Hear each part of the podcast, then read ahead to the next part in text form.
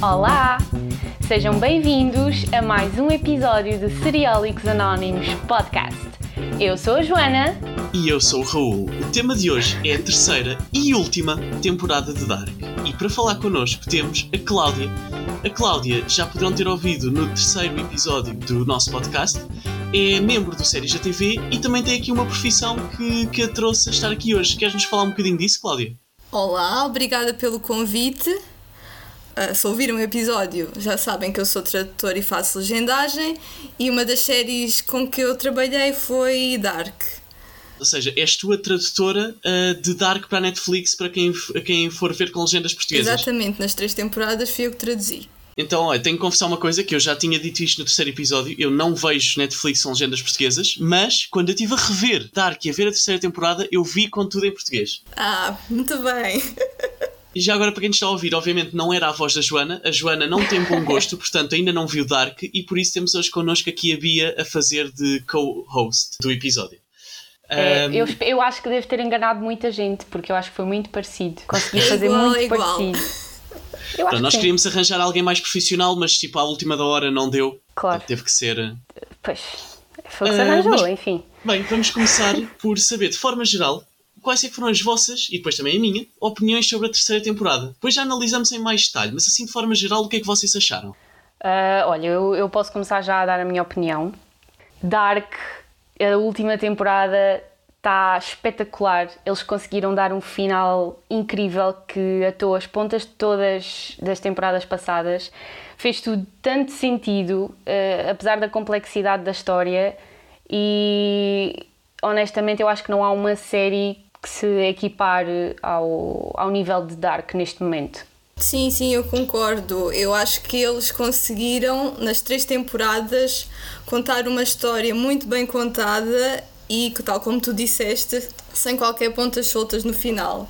Uhum. E, e o final também foi super inesperado. Nós pensamos, tanto nesta temporada como nas outras, que já estamos a perceber mais ou menos onde é que aquilo vai dar, mas eles depois fazem ali aqueles twists e aquilo está muito bem feito. E esta temporada foi foi fantástica. Sim, Sim. E, em, e, em, cada temporada dão-te um nó ainda maior na cabeça. E antes de entrarmos em mais detalhe, só avisar os nossos ouvintes que este episódio é para quem já terá visto a terceira temporada de Dark. Vai conter spoilers, uhum. portanto, se não viram, vão ver e voltem.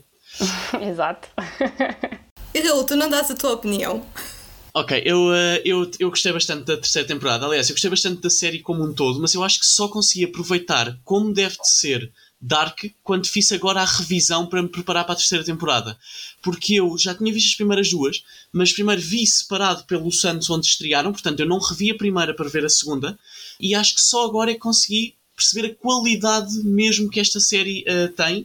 Uh, e como a, como a Bia tinha comentado comigo, entra diretamente para o nosso top de, de séries. Uhum. Uh, uh, favoritas. É, tem uma consistência do início ao fim, e atenção, é de ficção científica, porque mete aqui viagens no tempo, mas eles apresentam-nos teorias e mantêm-se coerentes com essas teorias e com a maneira como aquilo funciona. E depois nós estivemos a investigar, e também já, já, pode ser um tema que falamos um bocadinho mais à frente.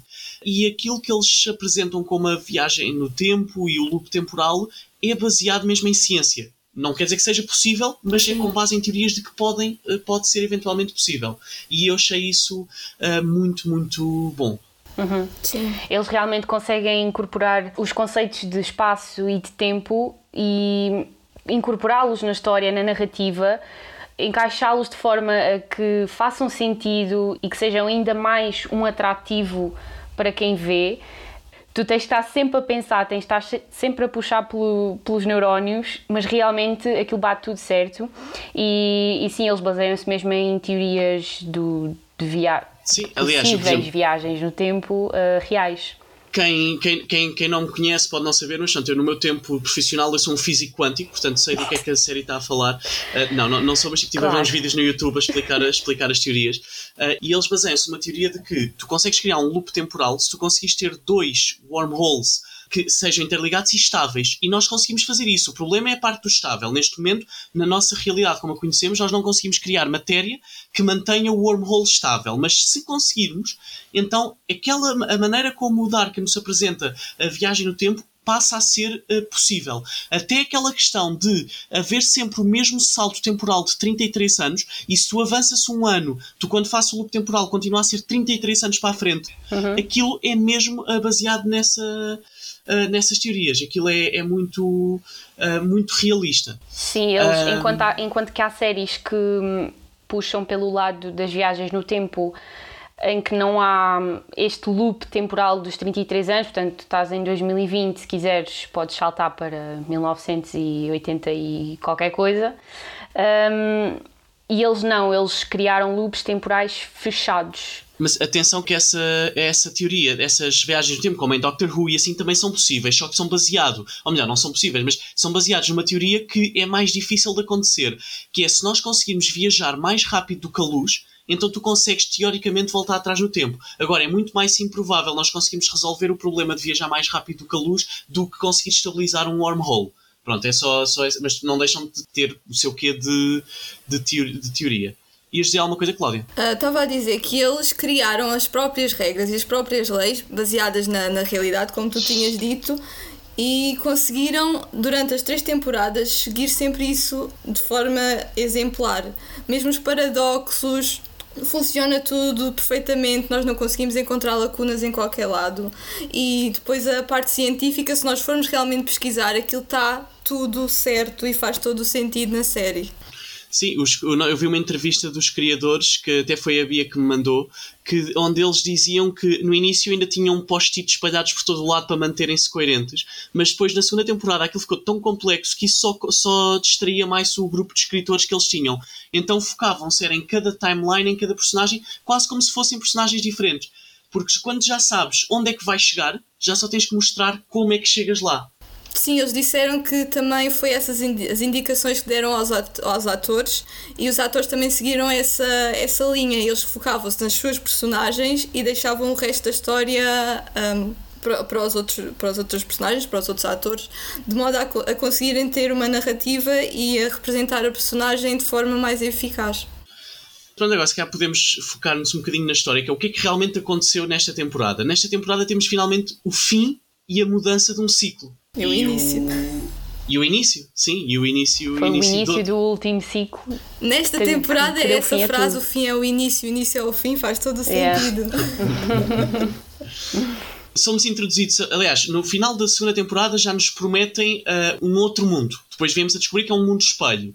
E nesta temporada apresentam-se algumas respostas, nomeadamente como é que foi criado, porque toda aquela coisa do, da história ser cíclica, de eles irem sempre criar, criar-se eles mesmos etc. Eu achei muito interessante uma coisa que é, há dois princípios, um deles que é o do o Novikov Self-Consistent Principle, que é um princípio que tu quando voltas atrás no tempo, tu acabas por desencadear ações que te levam a seres quem tu és no presente. Ou seja, se fores atrás uhum. no tempo e tentares matar o teu avô, o mais provável é que tu acabas, acabas por ser tu o teu próprio avô e, portanto, dás asa à tua criação. Ou seja, aquela relação que existe entre a Charlotte e a Elizabeth é com base mesmo na tese principal deste princípio científico. E o outro que encontrei era o é do Stephen Hawking e é o Chronology Protection Conjecture, onde há uma, uma lei física seria que o próprio tempo não te deixa alterar coisas que são inalteráveis. Ou seja, é por isso que o uhum. Jonas tenta suicidar-se e não, não consegue. É Jonas, Raul. Jonas. Jonas, desculpem, desculpem. O Ion. Não, mas eu estava a falar, eu estava a falar do, do jogador do Benfica. Ah, ele, tipo, ele tenta pronto, suicidar. Tá bem, tá bem, tá não, uh, o Jonas tenta suicidar-se e não consegue. Até isto não é plot armor, é mesmo uh, baseado em princípios científicos. Eu, uhum. eu, eu ouvi uma entrevista de, da Friese, que é uma das criadoras e argumentista, e ela disse que se basearam também no determinismo, que é a crença de que os acontecimentos uhum. ocorrem de uma maneira já fixada, num plano sobrenatural ou assim, e seguem as leis da natureza e todos os fenómenos entre eles estão ligados uh, uns aos outros por meio de leis ou de relações já um, necessárias. Ela disse que esta era a única forma deles conseguirem uh, fazer Dark sem aqueles paradoxos que nós vemos noutras séries de ficção científica. Pois. É que todos os, o que nós consideramos que são paradoxos ao primeiro, ao primeiro olhar em Dark não são. Exato. Exato. Porque uma das coisas que me fez confusão logo no início é haver dois Jonas na mesma linha temporal e aquilo não criar ali um, um time rift ou algo do género. e que destruísse a linha temporal. Sim, eu lembrei-me logo pronto, dos, dos 12 Monkeys. Eu lembrei-me logo de Doctor Who, porque também, também aborda esse, esse tema. Eu não me lembrei de nada, desculpem. Ahm, mas pronto, tenho aqui se calhar um tema para trazer para cima da mesa. Ah, e se calhar ah, começo por, por te perguntar a ti, Bia, e depois, Cláudia, ah, dizes tu como foste tradutora, se calhar poderás ter sentido mais na pele, que é Dark acaba por ser um fenómeno, mas não sei se está a ter a internacionalização ou a quantidade de espectadores que merecia ter, porque toda a gente que vê Dark fala imenso a sua qualidade, mas não está-se a ter aquele boom como se tem com uma casa de papel ou assim. Sim, sem dúvida. Quando Dark surgiu em 2017, foi vendido uh, como a nova Stranger Things ou a Stranger Things alemã. E na altura foi isso que me chamou a atenção, não é? Eu, hum, ok, Stranger Things é giro, vamos lá ver então aqui a versão alemã. E depois começas a ver e não tem nada a ver. à parte do Mikkel desaparecer, porque Stranger Things desaparece o Will, o resto não tem nada a ver mas fiquei pela, pela história fantástica que nos apresentam e realmente é uma pena que, que a série não esteja a ter o reconhecimento que devia ter, porque eu, eu acho que consigo afirmar isto com toda a certeza. Não há nenhuma série neste momento ou que já tenha sido feita antes com a complexidade, uh, o intrincado da narrativa, das personagens e a qualidade visual e sonora da série não há, eu acho que E não há nenhuma. E da Sim, interpretação. da interpretação, o elenco. Eu acho que, é, a sério, Dark tem os ingredientes todos impecáveis e está tudo bem misturado e o resultado é incrível. Mas não achas que pode ser mesmo por ser muito complexa, que não tem. Eu, eu só Sim. não acho é que reconhecimento está a ter, e o bom reconhecimento, mas eu acho que é por, pode ser por ser muito complexa que não consegue ter aqueles números ah, que outras. Por exemplo, Casa de Papel, eu gosto bastante, mas não é complexa. Qualquer pessoa consegue ver aquilo. Não precisa estar com grande atenção. Mas... Sim, eu acho que, acho que o que pode levar as pessoas a, a repelirem a série, a não se sentirem logo atraídas, é realmente ter que puxar pela cabeça. E, por exemplo, Westworld também te leva a tu teres que pensar um bocadinho naquilo, porque também mexe com timelines, apesar de não ser viagens no tempo. E sei lá, tens que teorizar sobre o que é que está a acontecer e o que é que vai acontecer, mas é, um, é uma, não tem uma complexidade tão grande como Dark. E, e de certeza que há muita gente que deixou de ver exatamente por isso. E- mas Cláudia, o que, é que tu, o que é que tu achas? Sim, sim, eu concordo. Como o Raul estava a dizer, também acho que a série tem reconhecimento, a crítica, todas as reviews que, que se leem Sim, são, sim. são muito boas. O problema é, eu acho que é mesmo esse, é a complexidade da série, o facto dos episódios serem grandes, hum, a história é densa, tu precisas te concentrar e eles demoram o seu tempo a, a explorar a narrativa, não é uma coisa fácil de, de consumir, Exato. como, como a Casa de Papel, como estavam a dizer.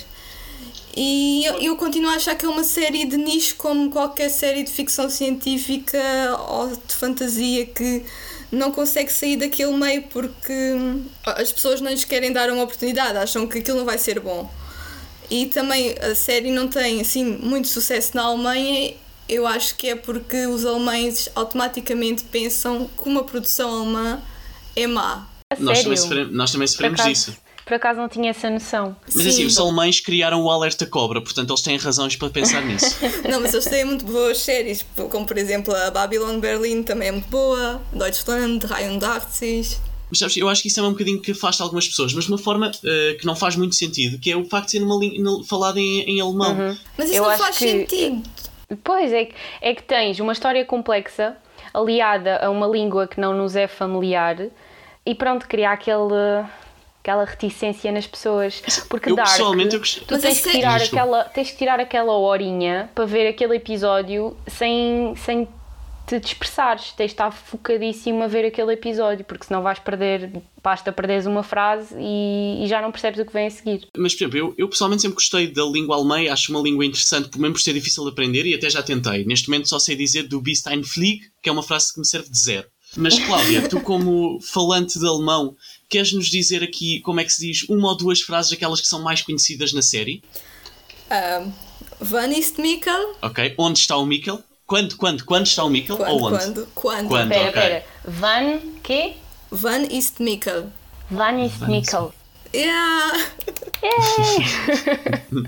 A outra icónica, um, Wir passen perfekt zusammen, glaub Ah, nicht was espera. anderes. Espera, ok, espera. isso é o quê? É aquela do par perfeito, não é? É, Ah, ok, ok. Isto parece quase aquela língua que fazem, é, que falam no The Hundred. Se calhar vai buscar. Mas, mas pronto, mas sim, realmente, como tinhas dito, Bia, pegando naquilo que naquilo que disseste, é uma série que é, toda a narrativa se encaixa. E aqui no final, e acho que agora é um momento onde podemos abordar mesmo como é que acaba, uh, pega em tudo aquilo que nós vimos e dá-lhe um sentido. Eu gostei bastante daquele, daquela explicação do, do mundo dividido, ou seja, tínhamos o mundo original e, e temos dois mundos espelhos. Isso explica porque é que as coisas são uh, semelhantes, mas e, e eles tiveram um detalhe espetacular: as cicatrizes são do lado ao contrário. Uh, todas essas pormenores estão iguais. Sim, sei, porque olha, isso era o que eu estava a explicar. Eu não estava a explicar nada, mas o que eu queria dizer é como é que o mundo foi feito. Porque eles gravaram tudo normalmente e depois na edição eles fizeram a inversão da imagem. Ah, Ah, é isso, isso é brutal. Então é mesmo um espelho. É, eu achei isso É fantástico. pá, isso é incrível. fogo. Quando há pósteres ou, ou frases, eles no, na cena, eh, mesmo na parede ou assim, eles escreveram aquilo ao contrário para depois, quando fizessem a inversão, aquilo ficasse bem escrito. Uau, isso é incrível. Eu achei genial. E eu gostei também de um pormenor que era nem no mundo espelho, onde o Ulrich tem uma relação com a Anna, o Ulrich, é capaz de dizer que a ama. Porque sempre foi uma coisa que é, nós víamos a Anna na primeira temporada a dizer que amava o Ulrich e o Ulrich respondia: És bonita. Hum, e, sim. e quando vamos para onde eles têm uma relação, mesmo aí. Ele, ele não lhe diz que, que a ama. Tipo, achei que é uma, uma caracterização de personagem muito bem feita. É o princípio de que as coisas acontecem da mesma forma no- nos dois mundos. Uhum, uhum. E depois, é- é- eu gostei muito da, da Ana nesta temporada porque nós percebemos porque é que ela age como age. Ela não tinha amor de ninguém, como estavas a dizer, nunca lhe disseram amo-te. E, e uh, também vi uma entrevista dos realiza- do realizador em que ele disse que uma das coisas de Dark que, que é importante é o amor.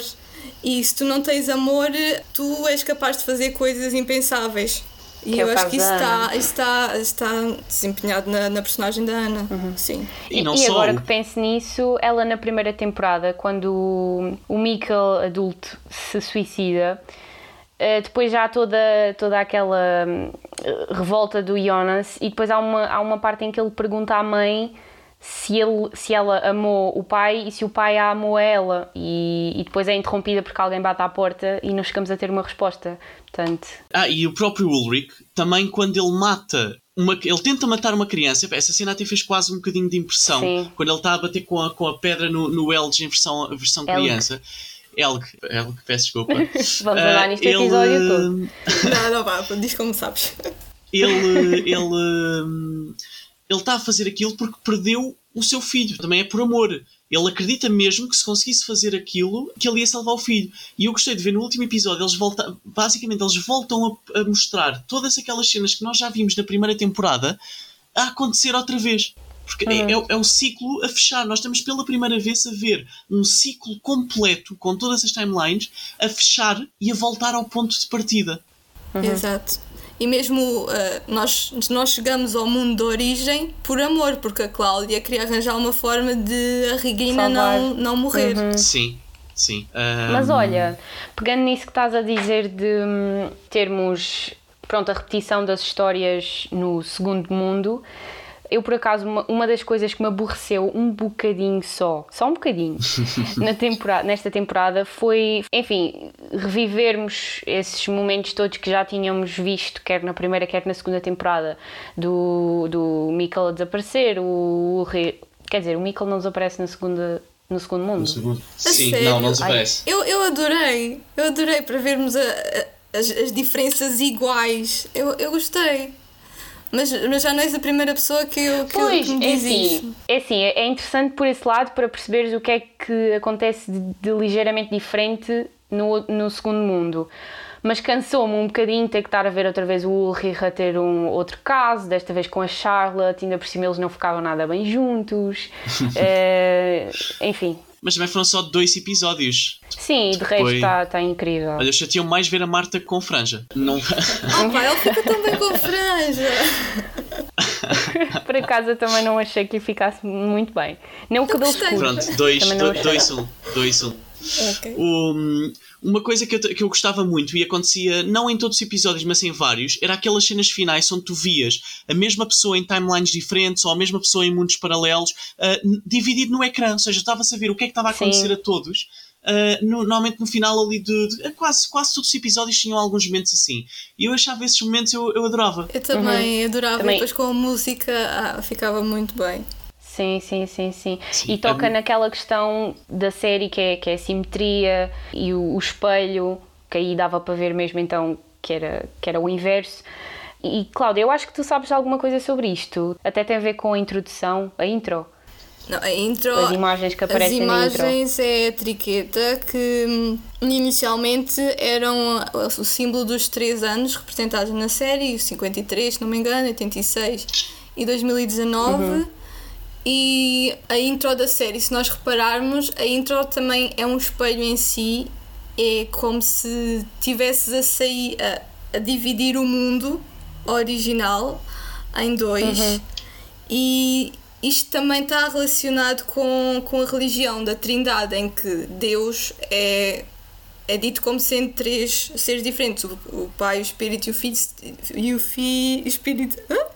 O Pai, o Filho, o Pai, o Filho e o Espírito Santo. E Espírito Santo. E, aqui... até o próprio 33. O, o número de anos Sim. que eles andam, os 33, também é um número com muito, muita presença religiosa. Porque o 3 é um número com, com muita, muito significado na religião. E eu também vejo aqui esse, esse 3 como se é, é a representação do que eu, a minha interpretação do mundo original como sendo três versões diferentes e o tempo também é todas as todos os mundos, todos os espaços uh, num só. Sim, sim, sim. Há uma. Como é que eu ia dizer? Uh, Porque ai, Deus é tempo. O Deus é o tempo. Logo, é partida Deus... conjunção, mas não é conjunção que eu quero dizer. Convergência. Convergência, era isto que eu queria dizer. É, há uma convergência dos três, dos três pontos, que é, enfim, o facto da, da Marta e do Jonas terem aquela relação impossível nos dois mundos que vieram do original. Sim, aliás, eles, eles são o Adão e ou tornam-se o Adão e Eva. Sim. E aliás, o, eu, neste, neste, neste conceito, o Deus destes dois mundos divididos é o relojoeiro que eu não vou arriscar a pronunciar o nome dele. Um, mas ele é uma espécie de Deus porque criou o mundo. Ou seja, nós não sabemos se aquele mundo dividido tem muito mais para explorar do que o Windan, porque nós, aliás, estão todos sempre a dizer que o Windan uh, não conseguimos é sair Vindan, de lá e assim. Com, como se fosse um V. Os Ws é como se fosse um Vindan. V. Vindan, ok. Então Vindan uh, não, não conseguem sair, sair de lá. Mas isso é porque, e, os mundo, por, por porque voltar. aqueles mundos não existem, acho eu. Pois é isso, ou seja, aquele mundo pode ser constituído quase só por, aqui, por aquele bocadinho de eh, de. Ah, sim, sim. Sim, mas o, terra, que é o filho da, da Marta e do, e do Jonas, Jonas é que dá vida àquelas personagens. Também pode ser considerado uma espécie de Deus, é tipo o infinito. Ele nos dois mundos é ele que, que com a Agnes formam a, a, tem o primeiro filho que vai fazer parte da árvore genealógica toda interligada que eles têm. Wait, calma. o filho do Jonas e da Marta é o pai do Tronte? O filho do Jonas e da Marta teve um filho com a Agnes, que é o que é Tronte. É Sim. Oh my god. Eu Como acho é que tu viste isso? Então, se tu vês a, a, árvore genealógica que aparece lá no chão, ele está ligado à Agnes. E tu... Não reparei nisso! Sim. Não reparaste? Também não, também não vi. Eu, eu até parei para ver um bocado a árvore genealógica, pois, mas também não reparei nesse mas também, yeah, também não reparei. Epá, isso ainda é mais. Nossa, eu não reparei mesmo nisso. É... Calma, então o filho do Jonas. Calma, calma. O filho do Jonas é avô do Ulrich, bisavô do Mikkel e trisavô do Jonas. Não consigo pensar, mas. E é filho dele. ok, está bem. Está bem, está bem. Mas, aliás, as árvores, as árvores genealógicas têm vindo a complicar de temporada para temporada. Nós na primeira Sim. já achámos que uau, o, o Jonas é filho do Mikkel Uhum. e sobrinho da, da Marta. Eh, Tipo, uau, isto é, isto é um, um bocadinho um nó cerebral. A Cília é a tia do Bartos. Não, mas calma, calma, tu- ainda, não, ainda não vamos sair. Vamos primeiro para a segunda temporada, que era aquilo que eu ia a dizer. Elizabeth é filha da Charlotte e mãe dela. Isso aí é que foi fogo. Isso é isso paradoxo agora do ainda-. Sim, e agora, como estavas a dizer, Cláudia, sabemos que a meia, a meia irmã do Jonas. do Jonas é a mãe do Eno, que, por- que por sua vez. Uhum. É pai da, ele, da, hã?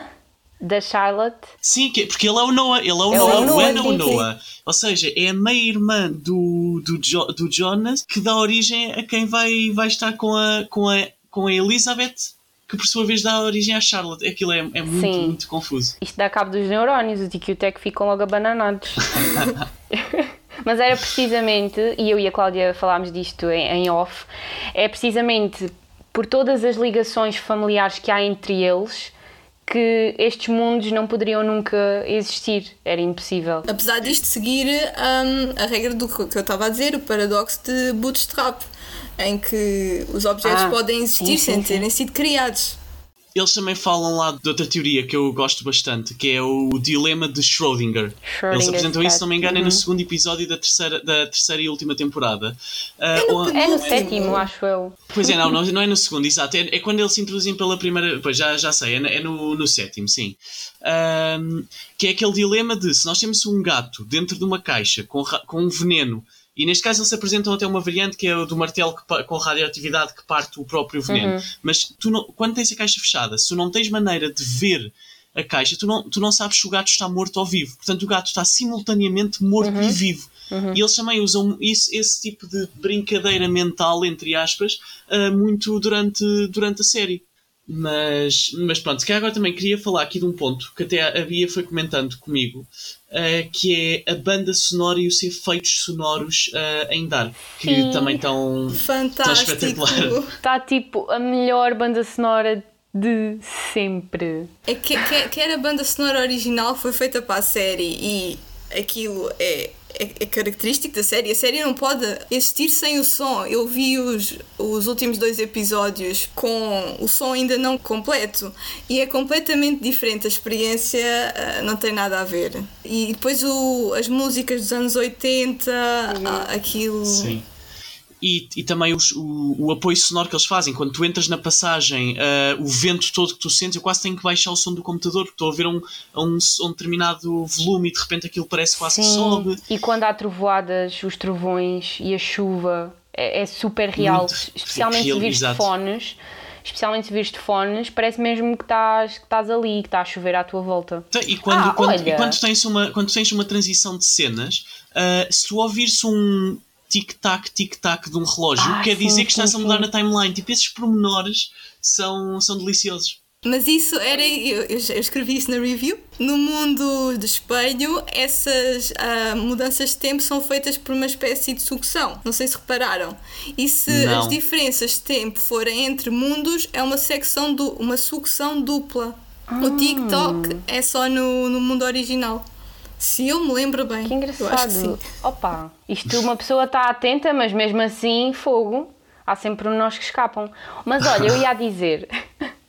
uma cena que me faz tanta confusão na série é que, nas três temporadas, a única pessoa na série que sabe o que é que é um guarda-chuva é a professora da escola da Elizabeth.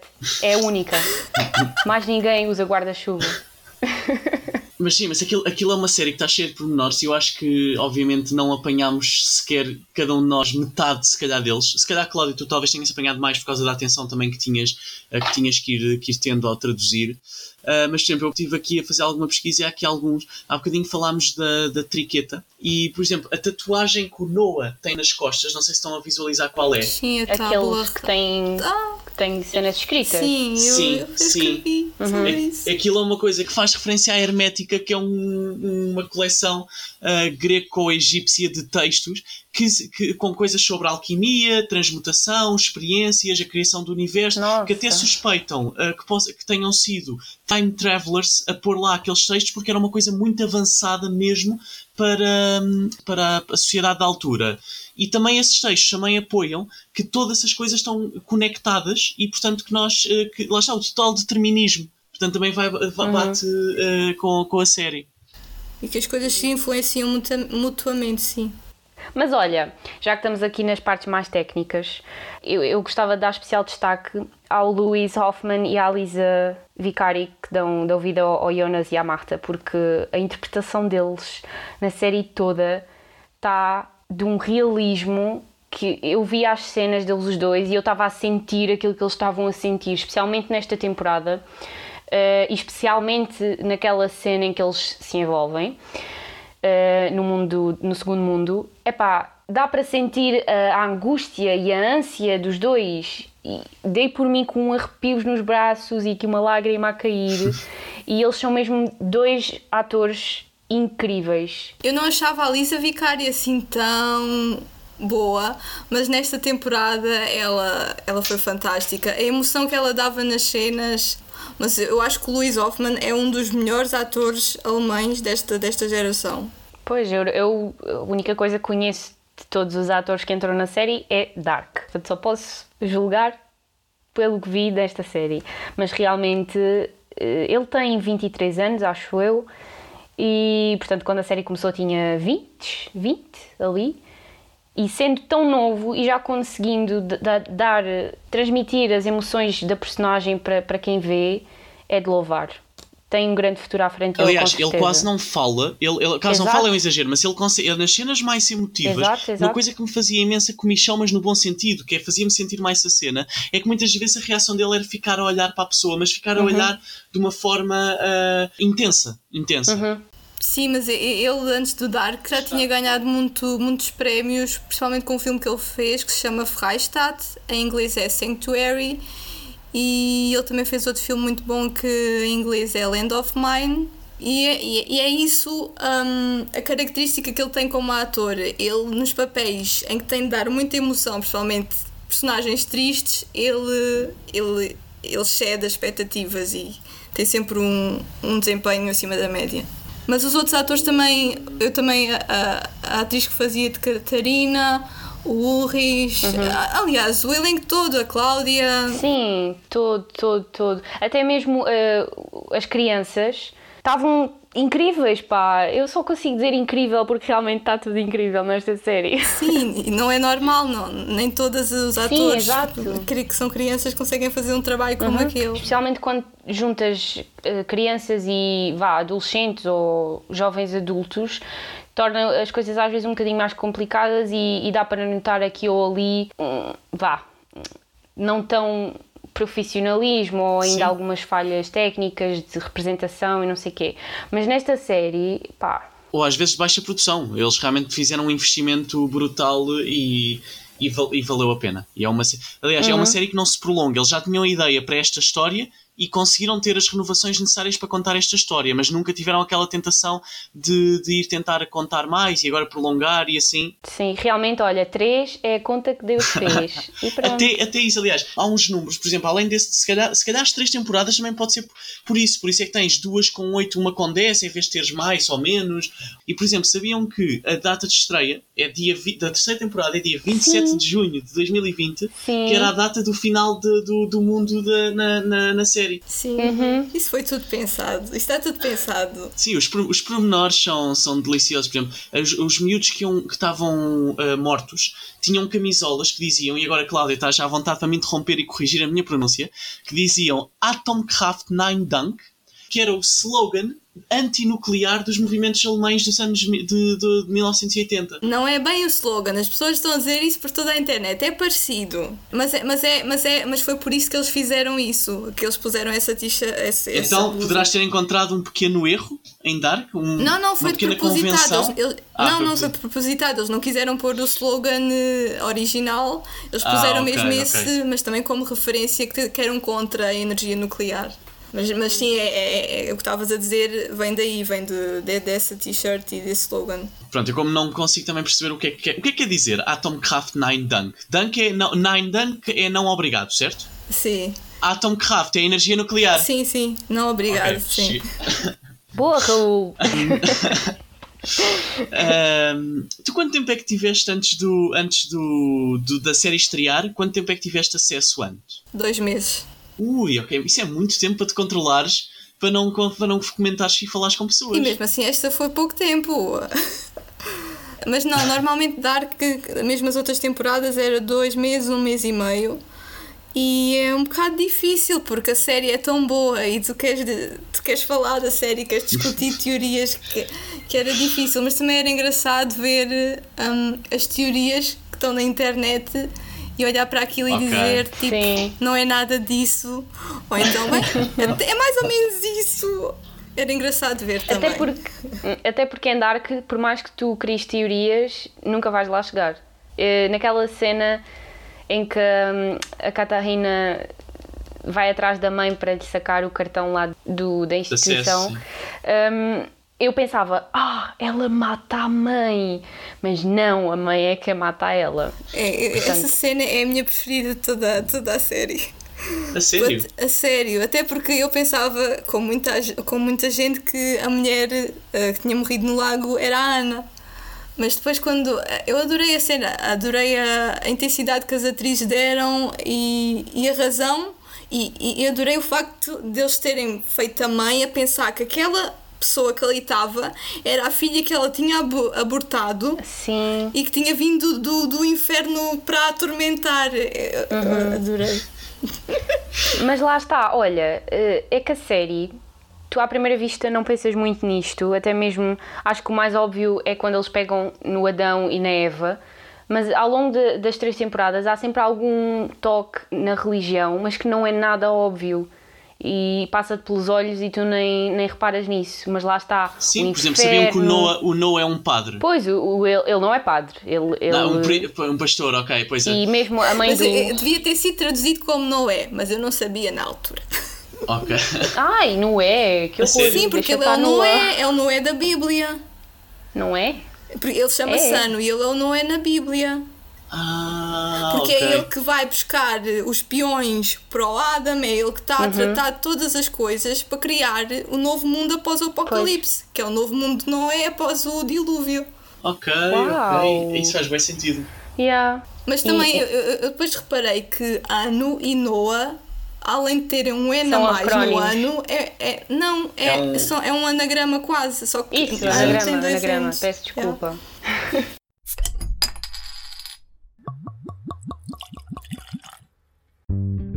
Parece impossível.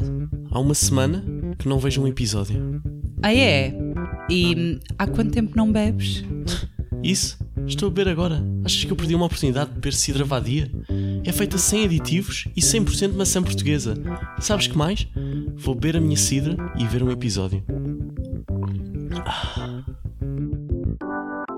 Tenho aqui um tema, se calhar também para começarmos a, a fechar aqui, que é um, um dos maiores temas que, que nós próprios já fomos referindo aqui, que é o livre-arbítrio em, em Dark uhum. e na, no, nosso, no nosso mundo. Eu quero introduzir aqui uma frase e depois discutirmos um bocadinho os três. Uh, eu era para falar disto quando falámos do dilema de Schrödinger, mas deixei mesmo aqui para este tema porque acho que é mais pertinente, que é uma frase que é dita que é o homem pode fazer o que quer e o homem não pode fazer o que quer.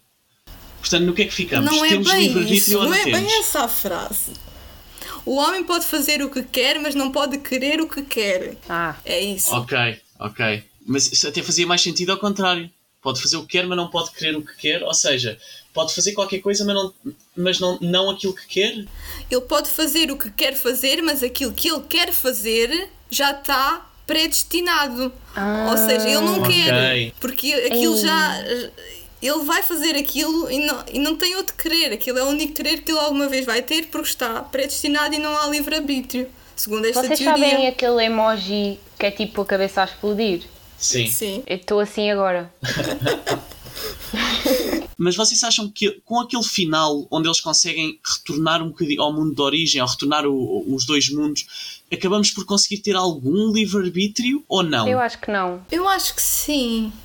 Eu acho que é uma réstia de esperança porque tu estavas sempre naquele ciclo a repetir-se e a, a Cláudia consegue arranjar ali aquele, aqueles milésimos de segundo para conseguir alterar isso. Por isso eu acredito que nós temos, que, que eles, pelo menos na série, tinham livre-arbítrio, só que não tinham conseguido arranjar uma forma de lá chegar. Eu, O- as coisas mas eu- eu podem vejo- estar predestinadas, mas tu consegues, não, se calhar não tão facilmente como, como se mostrou na série, mas tu consegues, se calhar, seguir um caminho que tu queres, por muito Mas não sozinho, seja. porque a, a Cláudia não altera Uhum. provavelmente o seu passado. A Cláudia consegue alterar é o que, é que os outros fazem. O, Jon, o Jonas não consegue alterar nada dele próprio, nem a Marta. Mas isso é porque eles não, também não sabiam. De- porque hum, a Cláudia descobre aquilo. E eles, o, o que eu acho, o Jonas e a Marta, pensavam que, aquilo, que aquele ciclo nunca se iria a romper, porque não havia livre- livre-arbítrio e que eles tinham de continuar naquele loop para sempre. Mesmo que o, que o Adam tenha tentado destruir a origem não sei quantas vezes, ele nunca Mas- conseguiu. Mas o final da série é a Ana grávida, supostamente de um menino, e perguntam então, e já sabes que nome, é, que nome é que vais dar? E ela, hum, gosto muito do nome Jonas. E tu, olha, vai Pois, acontecer outra era, vez. Era isso, era, não sei, isso que eu ia trazer, que se calhar, se calhar aquele ciclo pode fazer parte de um ciclo ainda maior. Ou Pois, seja, se calhar o exato. mundo original pode também ter o seu próprio ciclo, só que é um ciclo que demora mais a Ai, completar-se do que aquele. Ou seja, eu, eu, eu não consigo sair com uma resposta, e acho que é esse o objetivo, com uma, uma ideia clara se temos ou não livre-arbítrio. Mas como a Bia disse, com, a- com aquele ponto, eu estaria um bocadinho mais inclinado a achar que não, que eles cheguem ao determinismo até ao fim. Mas eu estava. Eu, tava- eu pensei que o Marek e a Sónia, são os filhos do Tannhaus, eram uma Sim. espécie de versão do Jonas e da Marta naquele mundo. E porquê? Porque o Jonas é um anagrama de Sónia e Marek é o masculino de Marta. De certa forma, aquelas duas personagens que morreram naquele mundo deram origem às outras duas personagens que não podiam existir no outro mundo, só com os seus contrários. Ele deu origem a ela e, a- e ela deu origem a ele. Oh my god. É, sou eu a interpretar isto, eu não sei. Não, isso faz bom sentido. Yeah, faz, faz. Foi assim, quando, quando eu- estava a ver, ela chama-se Sónia, mas isto é um anagrama de Jonas, e depois fui, fui pesquisar Marek e era exatamente o contrário de Marta, era o masculino. Eu, isto faz sentido. Bem, Pronto, e portanto, mesmo quando estamos aqui a falar, eh, apre- fomos aprendendo novas coisas. E é uma série que, de certeza, que daqui a um aninho ou assim, hei de rever eh, para conseguir apanhar ainda mais, mais detalhes. Vai-te apanhar Ahm, sempre. Eu quando revi, apanhei. Depois de traduzir, apanhei detalhes que me falharam. É, é, apanhas sempre qualquer coisa. Mas pronto, acho que nessa nota damos aqui por, eh, por terminado então mais um, um episódio bónus do, do Seriolics Anónimos eh, podcast. obrigada Cláudia por eh, teres feito parte deste episódio e por Obrigada. teres eu. trazido as tuas teorias tão iluminadoras que nos escaparam completamente. Eu acho que foi esta última em que vocês ficaram chocados. Obrigada, Ah, eu. não foi só essa, mas sim. Queremos também agradecer à Cerveja Vadia por nos fornecer a Cidra Vadia. É um produto 100% português. Experimentem que vão adorar. Os Seriolics Anónimos são um projeto de séries da TV. Não se esqueçam de nos seguir no Spotify ou no Apple Podcasts para estarem sempre a par dos novos episódios quinzenais. Visitem o nosso website em podcast.seriesdatv.pt e sigam-nos no Instagram em SDTV Oficial. Deixem-nos o vosso feedback, digam-nos o que acharam desta terceira temporada de Dark, o que é que vos escapou, que teorias é que vocês criaram e qual é que é a vossa opinião do grande final. E não se esqueçam, o que a realidade não vos traz, trazem-vos as séries. Finito!